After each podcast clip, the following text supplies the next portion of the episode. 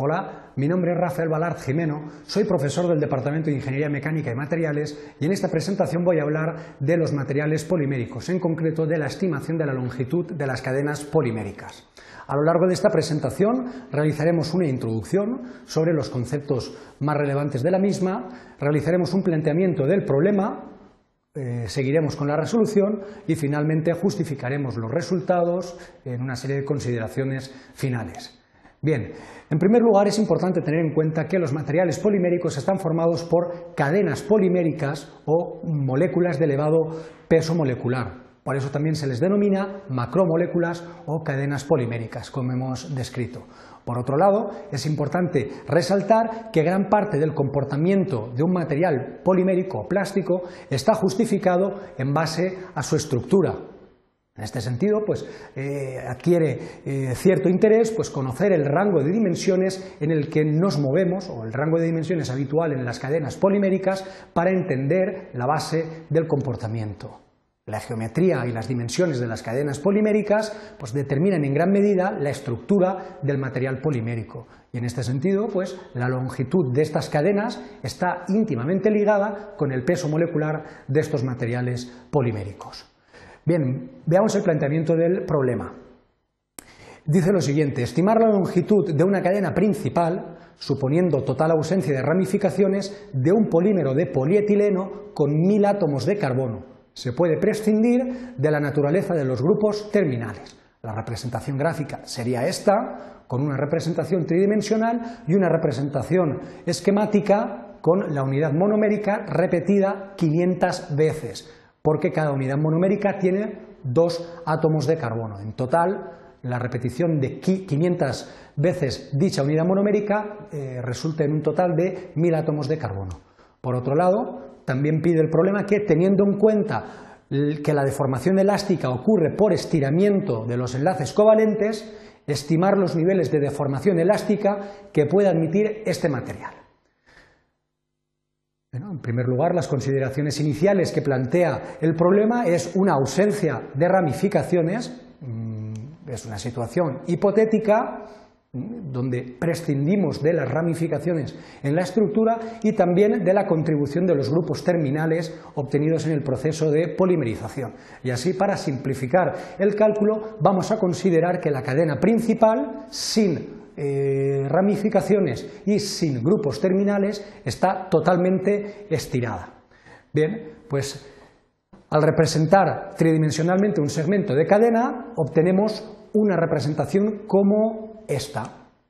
donde la unidad monomérica, marcada eh, con color azul, con un rectángulo de color azul, la podemos encuadrar dentro de un cubo, donde los átomos de carbono y los átomos de hidrógeno ocupan los vértices opuestos de dicha estructura. En dicho cubo podemos distinguir cuatro vértices importantes, que es el vértice V1, V2, V3 y V4, que nos van a representar la base para el cálculo del ángulo que forman eh, la cadena principal de átomos de carbono. Así pues, los tres átomos de carbono que identificamos en la representación tridimensional vienen marcados en el plano de corte V1, V2, V3 y V4 como círculos de color azul. En este, en este gráfico lo que nos interesa es determinar el ángulo formado por los enlaces carbono-carbono eh, contiguos, porque ello va a determinar la naturaleza de eh, la longitud de las cadenas teniendo en cuenta que la longitud de la, arista del cubo es A y aplicando el teorema de Pitágoras, podemos estimar eh, la longitud de, eh, o la distancia entre dos átomos de carbono eh, alternos. En este caso resulta ser A raíz de 2. Bien, en, en este rectángulo podemos identificar el triángulo marcado con color rosa a partir del cual podríamos estimar el ángulo alfa, puesto que efectivamente, como eh, hemos reflejado en el gráfico, el ángulo, eh, la mitad del ángulo, alfa medios, es el parámetro que queremos estimar y los lados o diversos eh, lados de dicho triángulo, sobre todo la hipotenusa, tiene un valor de a raíz de 3 partido por 2 y uno de los catetos tiene el valor de a raíz de 2 partido por 2 pues eh, por una simple relación trigonométrica tenemos que el ángulo alfa resulta ser 109,5 grados. En este sentido, ya podemos estimar la longitud, la longitud eh, real de una cadena polimérica de polietileno, teniendo en cuenta la representación tridimensional con el ángulo formado entre eh, carbonos contiguos, siendo este de 109,5 grados. En primer lugar, vamos a calcular la longitud del mero,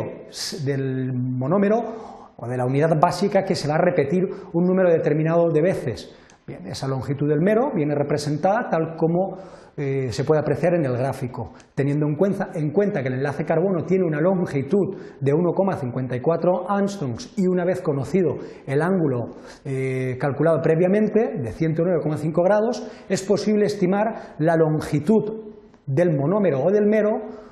a través de la relación trigonométrica que apreciamos en el, en el gráfico, resultando una longitud de 2,52 angstroms. Bien, teniendo en cuenta que la longitud total de la cadena va a ser igual a la longitud del mero o de la unidad básica por el número de meros, eh, la longitud del mero la hemos calculado previamente, 2,52 angstroms, y el número de meros repetidos son 500, como hemos planteado al principio del problema. Ello da un resultado de longitud de cadena de 1257,6 angstroms, o lo que es lo mismo, 125,76 nanómetros, con lo cual obtenemos una longitud de una molécula muy superior a las moléculas convencionales, pero todavía en el rango de los nanómetros. Bien, para determinar eh, los niveles de deformación elástica que adquiere el material, necesitamos calcular o estimar la longitud del mero una vez se ha estirado, en cuyo caso el ángulo inicial entre átomos de carbono eh, eh, no contiguos, que es 109,5 grados, pasa a ser 180, tal y como aparece representado en el gráfico. En este caso podemos calcular la longitud del monómero estirado completamente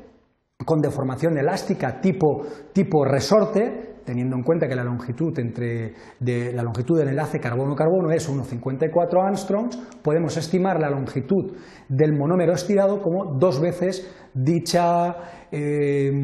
eh, dicha longitud o dicha eh, longitud de enlace, resultando 3,08 angstroms. En este sentido, la deformación elástica va a ser un valor porcentual calculado a partir de la variación de longitud con el material estirado, con el mero estirado, partido por la longitud inicial del mero. En este sentido, el tanto por ciento de deformación elástica va a ser igual a 100 por la diferencia de longitudes, que es 3,08 menos 2,52 partido 2,52. Porcentualmente esto da un valor de 22,22%. Este es el máximo nivel de deformación elástica teórico que puede admitir una cadena de polietileno en estas condiciones. Bien, como conclusiones podemos decir que las moléculas que forman parte de las estructuras de los plásticos o materiales poliméricos son moléculas de grandes dimensiones, ¿eh? Mm, en comparación sobre todo con las moléculas convencionales. Aún así, se trata de moléculas con unos tamaños que rondan las dimensiones de los nanómetros. Es importante tener en cuenta eh, la naturaleza de los enlaces covalentes que forman parte de la estructura, entre otras cosas porque permite estimar los niveles de deformación elástica que admiten estos materiales. Así pues, el estiramiento de los enlaces conduce a un comportamiento elástico, como un resorte. Los valores teóricos estimados, eh, como hemos visto en la presentación, están en torno al 22% de deformación elástica teórica y es importante tener en cuenta esta deformación elástica, puesto que es un mecanismo de deformación que participa en eh, los diversos mecanismos de deformación en materiales poliméricos. Muchas gracias por